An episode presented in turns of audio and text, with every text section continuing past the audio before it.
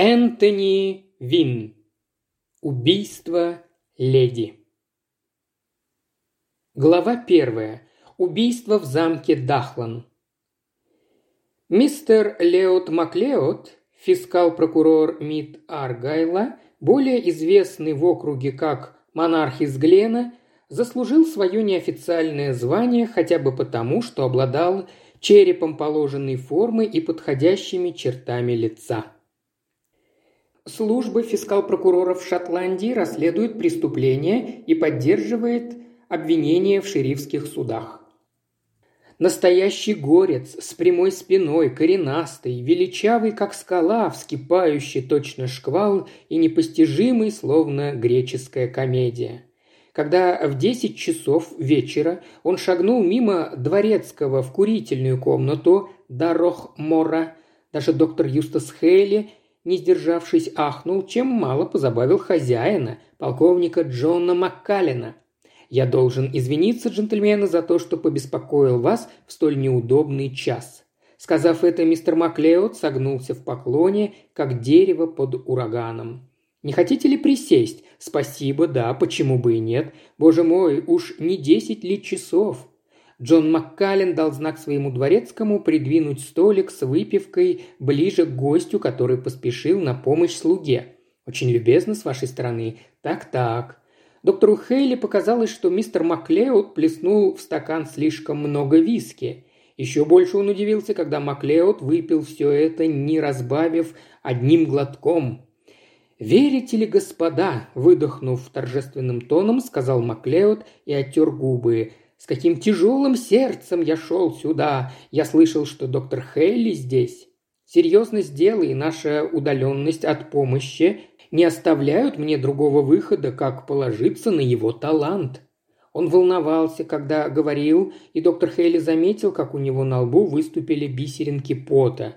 «Произошло убийство», — сказал он в полголоса. «В замке Дахлан я имею в виду. Мисс Мэри Грегор убита». «Как?» Полковник Маккален, уж поверьте, совершенно точно. Бедную женщину убили прямо в постели прошлой ночью. Рука фискал-прокурора приподнялась, чтобы изобразить ужас и осуждение. «Но это невозможно. У Мэри Грегор не было врагов в этом мире».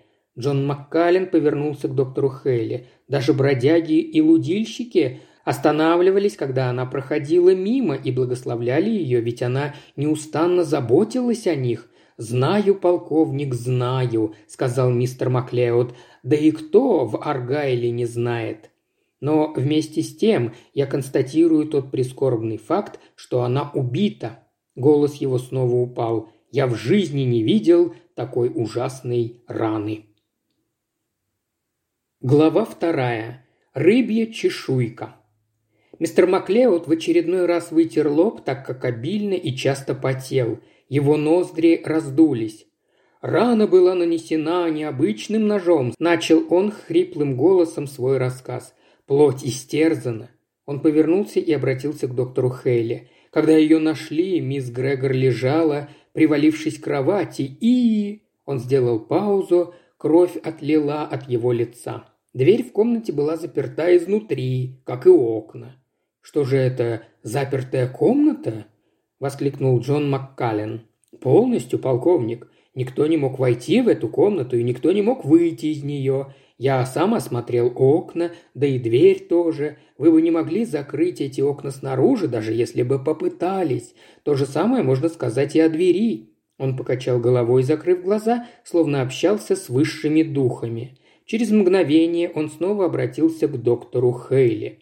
«Рана», — сказал он, — «находится в верхней части левого предплечья, около шеи. Насколько я могу судить, в ней ранее три или четыре дюйма глубины, и она выглядит так, будто осталась от топора, и все же, как ни странно, крови было немного. Доктор Макдональд из Ардмора, который осматривал тело, считает, что она умерла больше от шока, чем от раны. Мисс Грегор, похоже, долгие годы страдала слабостью сердечной мышцы. Полагаю, в таких случаях кровотечение не столь обильно. Такое возможно. На ночной рубашке крови не так много. Маклеод глотнул еще виски и продолжил. Я позвонил в полицию Глазго, Но инспектор Дандас, сказали нам, будет здесь только утром. Тогда я вспомнил о вас и подумал, вот было бы здорово, если бы доктор Хейли согласился осмотреть комнату и тело с тем, чтобы мы хоть что-то имели к утру. Он встал и добавил, машина у дверей. В Дахлан выехали вместе с Маккалином. В холле замка их встретил брат убитый, майор Хэмиш Грегор. Маклеод назвал его Дахланом. Дахлан был похож на старого орла. Он неожиданно энергично потряс руку доктора Хейли, но не сказал при этом ни слова. Затем он проводил Джона Маккалина в боковую комнату, предоставив Маклеоду отвести доктора наверх. «Смертельным мог быть и удар», – громко шепнул прокурор своему спутнику во время подъема по дубовой лестнице. Дахлан и его сестра жили душа в душу. Лестница упиралась в галерею, из которой вели несколько коридоров. Они прошли вдоль одного из них и подошли к двери, из которой был вырезан замок. Маклеод сделал паузу и повернулся к доктору. «Вот здесь замок пришлось вырезать. Войдя, я испытал сильный шок и, понимаете, взял некоторую паузу. Доктор Хейли склонил голову, но слушал оправдание горца с рассеянным видом. Дверь бесшумно открылась, он сразу увидел кровать и около нее женщину в белой ночной рубашке, стоящую на коленях. Комнату освещала керосиновая лампа, которая стояла на туалетном столике. Шторы были задернуты. Седые волосы колено преклоненной фигуры отливались в тусклом свете. Женщина выглядела так, словно молилась. Он огляделся. На стенах вперемешку висели картины, фотографии в рамках и образцы домашнего рукоделия. Мебель была ветхой и громоздкой из красного дерева. Огромная кровать с балдахином, древний умывальник, напоминающий шкаф, в котором уместился бы феодальный замок, и среди этих мастодонтов, как стая оленей, повсюду были разбросаны легконогие столы и небольшие кресла – все просиженное, с линялой и запятнанной обивкой. Он пересек комнату и остановился, глядя на мертвую женщину. Маклеод не преувеличивал. Ключица была перерублена. Он нагнулся и отдернул ночную рубашку, обнажив рану полностью. Выражение сострадания на его лице сменилось удивлением. Он повернулся и попросил Маклеода подойти. Он указал на бледный шрам, который начинаясь от участка чуть выше груди, шел к центру раны и заканчивался у верхней границы области сердца. «Взгляните на это!» Маклеод внимательно осмотрел шрам, потом покачал головой. «Что это значит?» – спросил он шепотом. «Заживший рубец. Если коротко, это значит, что сегодняшняя рана не первая. Может, остался после операции?» Это не хирургический шов. Следы и точки от стежков никогда не исчезают. Маклеод задумался. Я ничего не знаю о предыдущем нападении. Наблюдая, как доктор изучал шрам через монокль, двигая им вверх и вниз, он снова вспотел. За окном с пронеслась сова, что заставило мистера Маклеода испуганно вскрикнуть. «Рана давняя», – отозвался доктор Хейли, – «наживая. Видите, какой аккуратный рубец остался, как если бы рана была сшита. Шрам ровный и узкий. Тупое орудие оставило бы рваные края». Затем он перешел к свежей ране. Вот пример того, что я имею в виду. Последняя рана точно не резанная. Когда-то в прошлом мисс Грегор получила ножевое ранение. Очевидно, кто-то покушался на ее жизнь. Почему-то все считают, что сердце расположено выше, чем есть на самом деле, хотя для непосвященных обычное дело. Он встал на ноги и выпрямился. Прекрасно вылепленная голова, не отличаясь по великолепию от увенчанного ею тела, неожиданно всплыла над головой его спутника. Маклеод взглянул на него и вспомнил Голиафа Гевского, который преследовал его в детских кошмарах. Никогда не слышал о таких пытках. – сказал он. Из того, что о ней говорил Маккален, я понял, что покончить с собой она могла только в крайнем случае. В самом крайнем. Доктор вернулся к старому шраму. Люди, которые убивают себя, рассуждал он, наносят, как правило, один удар, который следует по прямой и оставляет после себя короткий след, тогда как люди, которые убивают других, наносят удары под углом, после чего остается более длинный след. Данный след, как вы можете убедиться, длинный, и он уходит к низу, что происходит в случае, когда рану наносят ножом. Потом он полностью переключился на свежую рану. Здесь удар был нанесен с очень большой силой тем, кто держал в руках орудие, скажем, с длинной рукояткой, тупое орудие. Убийца стоял лицом к своей жертве. Она умерла от шока, потому что если бы ее сердце продолжало биться, рана кровоточила бы сильнее. Беспокойная сова, пролетев за окном, снова потревожила Маклеода. «Только сумасшедший мог нанести такой удар», — сказал он взволнованным шепотом. «Вероятно, так оно и было». Доктор Хейли вынул из кармана медицинский зонд и исследовал рану. Затем он зажег электрический фонарик и направил луч на лицо женщины. Маклео тяжело вздохнул. Лицо было в пятнах, которые доктор Хейли квалифицировал как следы от пальцев. Перед смертью мисс Грегор прижала руку к лицу. Он опустился на колени и взял ее правую руку, которая была сжата в кулак и окоченела настолько сильно, что он с трудом разогнул пальцы. Все они были покрыты засохшей кровью. Увиденное озадачило доктора.